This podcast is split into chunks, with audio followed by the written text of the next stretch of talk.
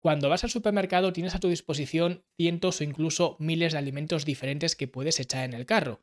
Y lo único que diferencia a unos de otros es una pequeña etiqueta que hay en su dorso. Por tanto, saber interpretar lo que significa esta etiqueta es un paso fundamental para saber qué alimentos seleccionar y por tanto tener una alimentación adecuada.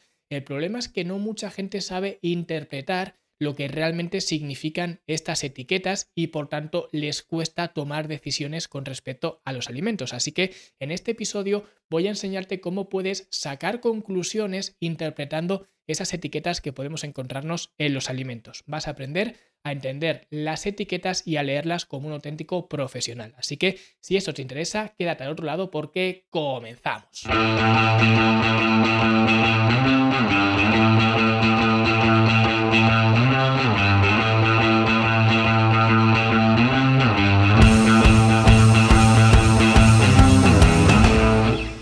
Quieres aprender no solamente a seleccionar los alimentos en tu alimentación, sino a tener un plan de alimentación equilibrado, puedes ir a fitnesslanube.com barra plan, donde voy a enseñarte cómo puedes montar un plan de alimentación muy simple, pero al mismo tiempo muy útil, que te pueda servir para llevar una alimentación equilibrada en solamente 7 pasos. Así que ya lo sabes, fitnesslanube.com barra plan. Y ahora sí vamos a hablar sobre la información de los alimentos, las etiquetas de los alimentos, que son estas pequeñas pegatinas que nos encontramos en todos los alimentos para saber un poco pues qué es lo que contienen, que ya os digo que no todo el mundo mira esta información. De hecho, una de las preguntas que les hago a mis clientes de forma habitual, antes de ser formalmente clientes, es si ellos miran o no la información nutricional de los alimentos. Y entre las personas que dicen que sí, que ya os digo que no son todos ni mucho menos, pero entre aquellos que dicen que sí, les pregunto, bueno, ¿qué es lo que miras cuando te fijas en la etiqueta de los alimentos?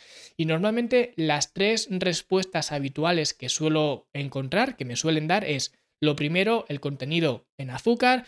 Lo segundo, pues suele ser carbohidratos, ¿vale? Hidratos de carbono. Y lo tercero suelen ser edulcorantes y eh, pues conservantes artificiales y demás. Suelen ser las tres cosas que más me dicen, ¿vale? Pero esto es una visión un poco miope de la información que podemos obtener de ese alimento. No digo que esté mal, siempre está mejor mirar algún parámetro en concreto que no mirar ninguno. Pero si podemos tener una visión un poco pues más global y ampliar pues esa percepción o esa información que podemos obtener de esas etiquetas nutricionales, pues mejor. Así que voy a intentar ampliar este espectro de cosas que podemos mirar en una etiqueta en este episodio, pero voy a intentar hacerlo de una forma comedida, es decir, no quiero profundizar mucho porque al final lo que yo pretendo es que este episodio sea útil, sea práctico y que os sirva para tomar decisiones, es decir, no quiero que esto se convierta en pues un análisis a nivel bioquímico, científico de los alimentos que vais a comprar en el supermercado. Simplemente quiero daros unas pequeñas claves en las cuales pues tener reflejado un poco qué información os puede dar ese alimento con esos datos que os da la etiqueta nutricional, ¿vale? Entonces, lo primero que quiero dejar claro antes de adentrarnos un poco en las etiquetas nutricionales es que lo ideal a la hora de comprar, a la hora de llevar una alimentación, sería utilizar alimentos que no necesitaran etiquetado nutricional. Es decir, tú compras una pera y es una pera, tú compras una manzana y es una manzana. No necesitan etiquetas nutricionales para saber lo que llevan estos productos. Y esto es, o estos son los ingredientes que deberían basar tu alimentación. Así es como deberías utilizar tu alimentación o deberías basar tu alimentación en este tipo de alimentos. La mayor parte de tu alimentación deberían ser estos alimentos que no necesitan una etiqueta especificando lo que tienen. Y esto es lo que yo llamo alimentos de un solo ingrediente. En el momento en el que empiezas a meter más ingredientes, es el momento en el que empiezas a procesar el producto. Y cuando ya empiezas a tener una alimentación basada en productos, digamos, envasados, ¿vale? Estos ya son alimentos procesados. Y dentro de los procesados hay unos que son más procesados que otros, ¿vale? Siempre pongo el mismo ejemplo del aceite de oliva. El aceite de oliva es un alimento procesado porque no existen en la naturaleza manantiales de aceite de oliva, porque tienes que pues recolectar la aceituna, prensarla, filtrarla, envasarla y todo esto. Esto es un proceso con lo cual al final el aceite de oliva es un alimento procesado. Sin embargo, te vas a mirar la etiqueta del aceite de oliva y vas a ver que en ingredientes vas a tener solamente aceite de oliva.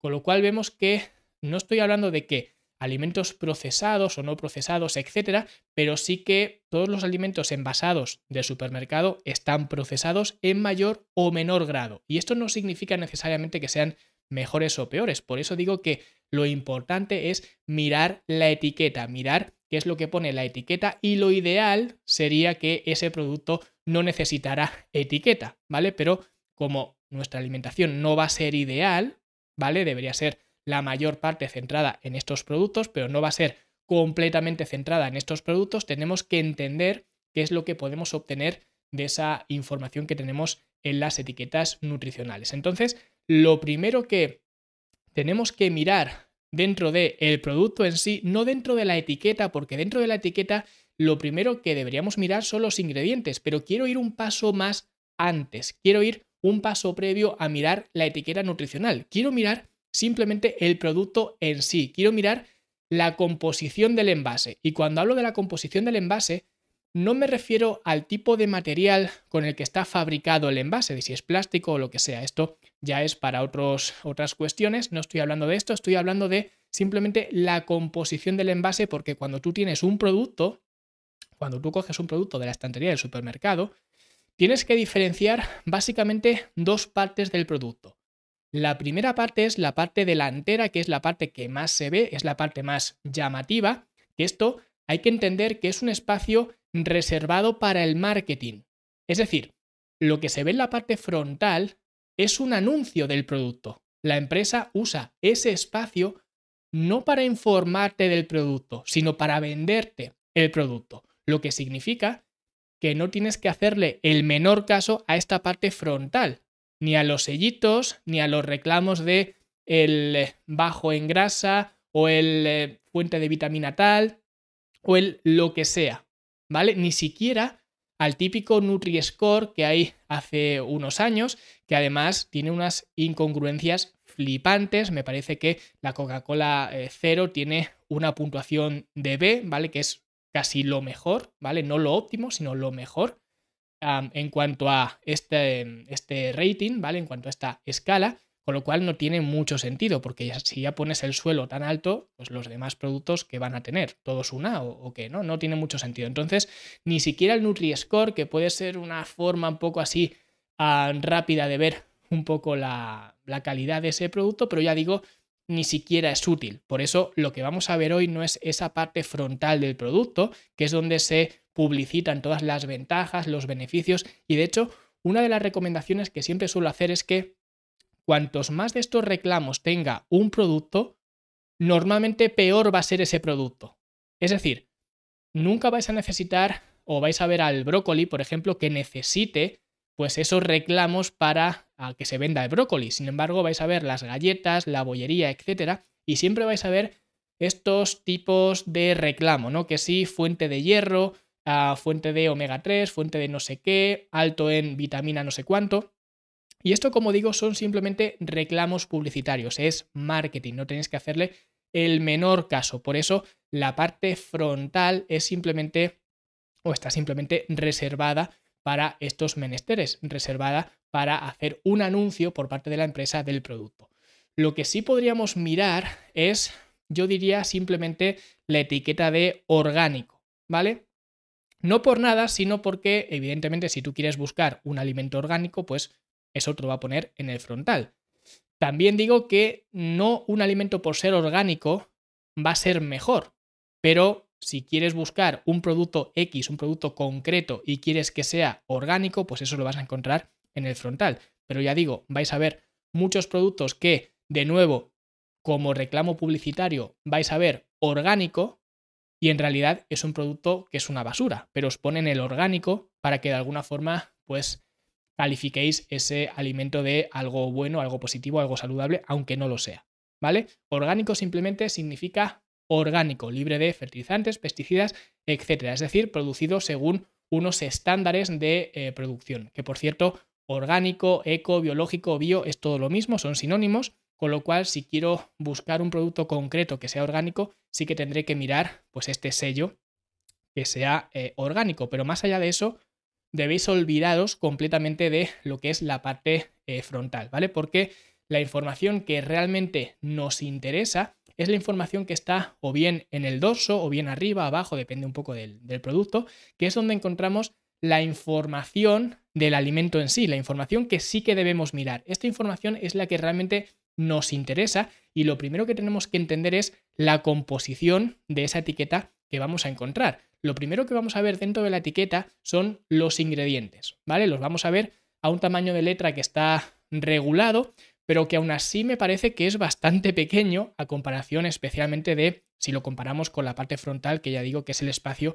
reservado para el anuncio del producto. También vamos a encontrar el origen del producto, que esto es importante para saber la procedencia, para apoyar a los productores locales, incluso también para saber la distancia que ha recorrido ese producto y de esta forma pues estimar un poco la huella de carbono que puede tener, etcétera. Es decir, al final nos sirve, digamos, el, el origen nos sirve para saber de dónde estamos comprando ese producto, porque al final normalmente siempre va a ser recomendable, no siempre es posible, pero siempre va a ser recomendable utilizar productos de origen cuanto más local mejor. Como digo, no siempre es posible, especialmente en una economía cada vez más globalizada, pero lo ideal sería hacerlo de esta manera. También vamos a encontrar los alérgenos del producto, ¿vale? Que los alérgenos sí que tienen que estar destacados tipográficamente. Es decir, o te lo van a poner en negrita, o te lo van a poner en mayúsculas y negrita, o mayúsculas y subrayado, de alguna forma que destaque sobre los demás. Porque tiene sentido, al final estamos hablando de una cuestión de, de salud. Si una persona es alérgica a algo, tiene que saber de un vistazo muy rápido si ese producto tiene ese algo o no lo tiene. Entonces, los alérgenos también, evidentemente, van a estar detallados en la etiqueta. Luego también vamos a encontrar las cantidades por 100 gramos, ¿vale? 100 gramos de producto, las cantidades de calorías y macronutrientes, ¿vale? Las proteínas, grasas, ah, hidratos de carbono, todo esto por cada 100 gramos de producto y también vamos a encontrar el porcentaje de estos macronutrientes, calorías, etcétera, que tiene por 100 gramos de producto a lo que equivale en cuanto a las cantidades diarias recomendadas. ¿Vale? Esta información es un tanto superflua, no considero que tenga mucha relevancia, a no ser que estés montando una dieta en general o lo que sea, pero para un producto en concreto pues tampoco te aporta mucho, ¿vale? Es un poco una opinión personal, pero que sepáis que también lo vais a encontrar esa información. Luego también vamos a encontrar el contenido en sal, ya no de sodio, sino de sal, porque eh, pues muchas veces se confundía o para evitar ambigüedades, pues se pone la sal y ya está, para intentar hacerlo más claro, que ya digo, tampoco creo que supusiera eh, mucha confusión, pero en cualquier caso vamos a encontrar la cantidad de sal. Y toda esta información tiene que estar en el mismo sitio, no puede estar repartido por en torno al producto, tiene que estar en un mismo lugar. Luego, por supuesto, vamos a encontrar en el mismo producto otras informaciones que para este caso que nos ocupa, pues tampoco son muy relevantes. Cosas como la fecha de caducidad, el lote, peso neto. Todo esto no nos interesa demasiado, por supuesto no compréis productos caducados, pero en principio lo que nos interesa es realmente la composición del alimento en sí. Con lo cual, lo primero que tenemos que mirar es los ingredientes, ¿vale? Y de hecho, el 90% de las decisiones sobre comprar o no un alimento podríamos tomarlas simplemente basándonos en este parámetro, en los ingredientes del producto. Lo primero, que sepáis que se ordenan de más cantidad o más presencia en el alimento a menos presencia. Es decir, el primer ingrediente es el ingrediente principal del producto. Por ejemplo, si coges un bote de colacao, que es pues el típico cacao de desayuno que en España pues es mega famoso, pues tú lees los ingredientes y vas a ver que el primer ingrediente es el azúcar, lo que significa que el colacao básicamente es azúcar con cosas. Entonces, esto ya te da una pista de la composición que tiene ese alimento, en este caso el, el colacao. Entonces, lo que debes buscar en esta lista de ingredientes es que el primer ingrediente, que es el que más cantidad tiene, sea el que realmente te interesa que esté. Por ejemplo, otro ejemplo clásico es la bebida de almendras. En la parte frontal, la parte de marketing que he comentado antes, vamos a encontrar pues una imagen muy bonita de almendras, salpicones de leche y demás, que es un poco lo que nos evoca ¿no? el hecho de comprar leche de almendras. Sin embargo, si nos vamos a las etiquetas, a lo que realmente contiene ese producto, nos vamos a encontrar habitualmente que el primer ingrediente va a ser agua, el segundo ingrediente normalmente sí es una eh, leche o bebida de almendras con azúcar, vamos a encontrar que el segundo ingrediente es el azúcar y el tercero suele ser almendras en unas cantidades de un 3, un 4, un 5%, es decir, que cuando tú te echas un vaso de esa bebida de almendras, en realidad lo que estás bebiendo es agua con azúcar y una almendrita. O sea que es un poco para que sepas lo que realmente te estás llevando a tu casa. Entonces, eso es lo primero que tenemos que buscar, que el primer ingrediente sea el ingrediente principal que a nosotros nos interesa en ese alimento. Y que por supuesto, a medida que van habiendo más y más ingredientes, pues esos ingredientes van siendo más y más marginales. Así que lo segundo que tenemos que mirar con respecto a los ingredientes es la extensión de esa lista de ingredientes. Cuantos más ingredientes tenga el producto, generalmente menos interesante va a ser. ¿Vale? Lo ideal sería, como he dicho antes, un solo ingrediente, los alimentos de un solo ingrediente. Luego ya dos ingredientes probablemente sea menos ideal, tres menos ideal aún, cuatro menos ideal aún y así sucesivamente. Por norma general, y esto es una norma general, no aplica siempre, pero por norma general yo recomendaría evitar productos que tengan más de cinco ingredientes. Ya digo, esto no es ciencia pura, esto es simplemente un pequeño consejo que normalmente suele ir muy bien y suele representar bastante bien la calidad nutricional de un producto, pero encontramos otros productos donde, por ejemplo, es posible que haya muchos ingredientes en ese mismo producto y que no tenga por qué ser malo como tal. Por ejemplo, las ensaladas que ya vienen preparadas, tú lees la lista de ingredientes y a lo mejor tienes pues espinaca, escarola, lechuga, romana, no sé qué, tienes muchos ingredientes, pero que sabes lo que son, que son los ingredientes de la ensalada. Por lo tanto, en este caso sería, digamos, una excepción que podríamos ver que hay muchos ingredientes, pero no por eso el producto tiene que ser malo. Por eso, lo siguiente que tenemos que mirar, después de ver la extensión de cosas que haya en cuanto a los ingredientes, es ver la familiaridad que tenemos con los ingredientes. Es decir, si no sabes lo que son los ingredientes, si no sabes ni siquiera pronunciar esos ingredientes, si ya ves que pone cosas como, yo que sé, pues glutamato monosódico, si ves que pone, esa es otra, 18.000 formas de llamar al azúcar, que si almíbar, que si eh, maltodestrina, destrosa, que si ves conservante E255, no sé qué, cuantas más cosas veas que no sabes realmente lo que son o que no sabes ni siquiera pronunciar, pues eso es un indicador de que debes evitar completamente, o al menos lo ideal sería evitar ese producto. Eso es un poco la información que podemos sacar con respecto a la lista de ingredientes, ¿vale? Porque aquí es donde además entran estas tácticas que he comentado que usan las empresas para camuflar, por ejemplo, cosas como el azúcar, que le meten 18.000 nombres diferentes para que tú veas, digamos, o estés buscando el azúcar y no lo veas y digas, oye, este producto no tiene azúcar, pero en realidad es posible que sí lo tenga, porque hay muchísimas formas de introducir azúcar en los alimentos sin que ponga específicamente azúcar. Por eso, lo siguiente que tenemos que mirar después de mirar los ingredientes, tanto entender la jerarquía de los ingredientes, como ver la extensión y como ver la interpretación de esos ingredientes, de ver si los conocemos, si son familiares o no, lo siguiente que tenemos que ver es la composición nutricional de ese alimento.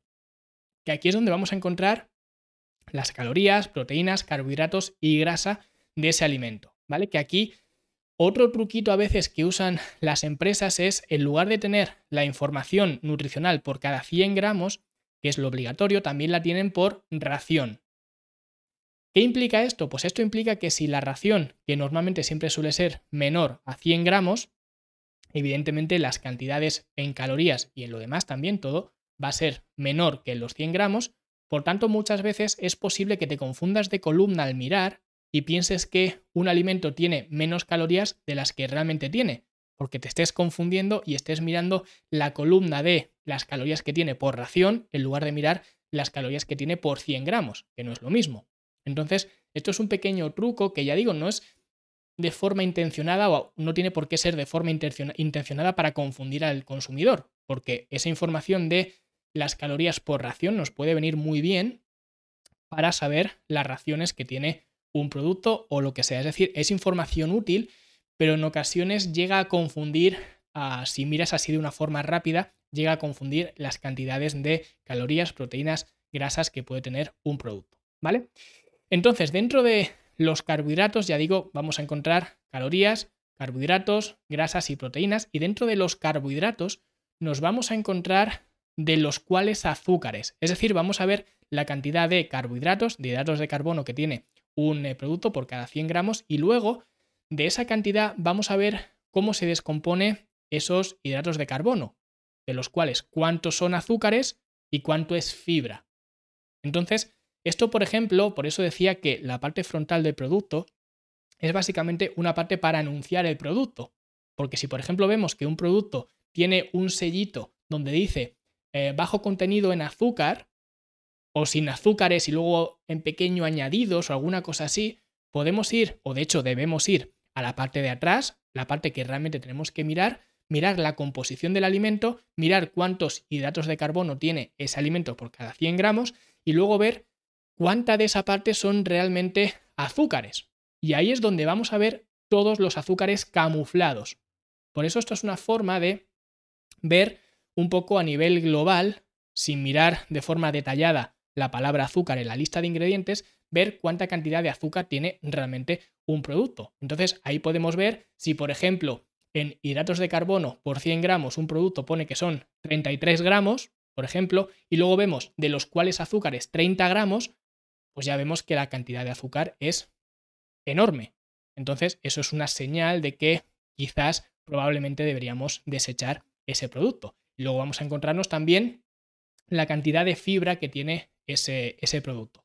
Con lo cual, lo ideal es que el ratio de azúcar-fibra sea lo más bajo posible, es decir, que haya la más cantidad de fibra posible y la menos cantidad de azúcares posible. Otra información que vamos a ver ahí en esa composición de los alimentos van a ser las trazas, ¿vale? Las trazas se incluyen especialmente para las personas que son alérgicas, porque aquí se van a incluir si son trazas de huevo, de leche, de soja, de lo que sea, ¿no? Y esto es importante para evitar la contaminación cruzada o para que un alérgico sepa si ese alimento ha estado expuesto a una posible contaminación cruzada, que esto no significa que ese alimento tenga pues esas trazas de las que habla, pero sí que se puede dar la situación en la que pues ese alimento se haya contaminado entre comillas con esos, esas trazas que marca la etiqueta. ¿Vale? Eso es un poco más para los alérgicos y poco más, ¿vale? Así que con esto sería suficiente. Si seguimos estos pasos, vamos a saber interpretar las etiquetas nutricionales de un producto. Lo primero, olvidarse de la parte frontal del producto porque son reclamos publicitarios. No le hagáis caso y de hecho, cuantos más reclamos haya en ese producto, menos caso tendríais que hacer, porque eso demuestra un esfuerzo de venta mayor por parte de la empresa. Es decir, tengo que dar más argumentos, argumentos más convincentes por parte de la empresa para vender ese producto. Cosas que en alimentos más naturales no lo vais a ver, o al menos no lo vais a ver de una forma tan a machete como con otros productos que sí que evidentemente son productos basura, pero que las empresas intentan camuflarlos con estos reclamos publicitarios, que por cierto, hay un reglamento para estos reclamos publicitarios. No se puede decir cualquier cosa que se quiera dentro de esa parte frontal del producto, sino que hay un reglamento en cuanto a las cantidades que se puede decir. Por ejemplo, si se dice que un producto es de bajo contenido en calorías, de bajo valor energético, bajo contenido energético, ese producto creo que solamente tiene que tener unas, eh, unos 40, 40 calorías por cada 100 gramos o menos. ¿Vale? 40 calorías o menos por cada 100 gramos. Si tiene más, no puedes poner eso. Es decir, que al final todo esto también está regulado, pero como digo, he preferido obviar estas regulaciones y obviar, de hecho, directamente lo que es la parte frontal del producto, porque como digo, al final esa es la parte que usa la empresa para venderte el producto. Lo que yo quiero es que entiendas lo que hay detrás, literalmente, del producto, la parte de detrás del producto donde ves la información nutricional. Eso es lo que me interesa realmente que tengas en cuenta. Entonces, olvidar lo primero la parte frontal, irnos directamente a la parte de la composición de los ah, del alimento en cuestión y mirar lo primero la lista de ingredientes, ¿vale? El primer ingrediente debe ser el ingrediente que más te interese a ti. Si el producto tiene algo de azúcar o sal o lo que sea, tendría que estar al final de la lista, no al principio. Cuanto más al final esté, mejor, porque eso significa que su presencia dentro del producto es menor. Entonces, cuanto más al final esté, mejor.